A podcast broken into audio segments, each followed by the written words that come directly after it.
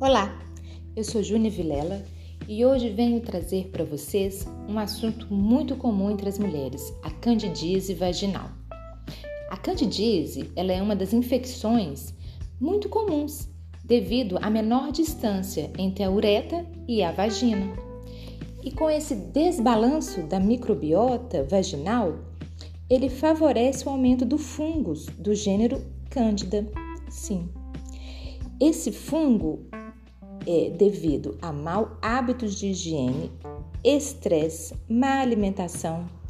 É causado por também excesso de antibióticos, corticoides, gravidez, diminuição do sistema imunológico, então a imunidade baixa, bem cândida. E isso faz o favorecimento do aumento desse fungo, que é o cândida.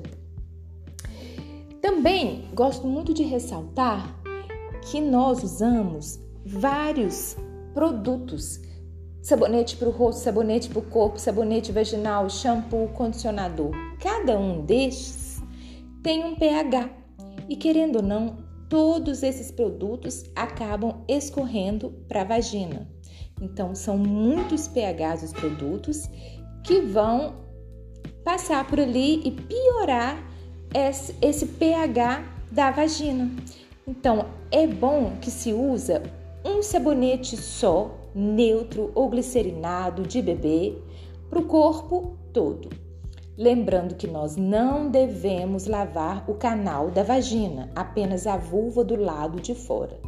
Quanto mais você fizer duchinha no canal, quanto mais você colocar o dedo para lavar, mais vai alterar esse pH, mais cândida com repetições. Os sintomas que nós encontramos na candidíase vaginal é um corrimento de cor branca, tipo leite coalhado. Ele apresenta coceira intensa e uma sensação de ardência na região íntima. Dor e ardência durante a relação. Inchaço e vermelhidão também na região. Então, se você tem algum desses sintomas, você deve procurar o seu ginecologista. O uso do comprimido do óleo de coco ele deve ser usado porque ele ajuda muito a equilibrar este pH. Mulheres, vamos exterminar essa candidíase. A má alimentação também influencia muito. O aumento de alimentos carboidratos, açúcares refinados, isso provoca muito candidíase por repetições. Então, eu espero ter ajudado com vocês com essa dica e essas informações sobre candidíase. Um beijo grande, até a próxima semana.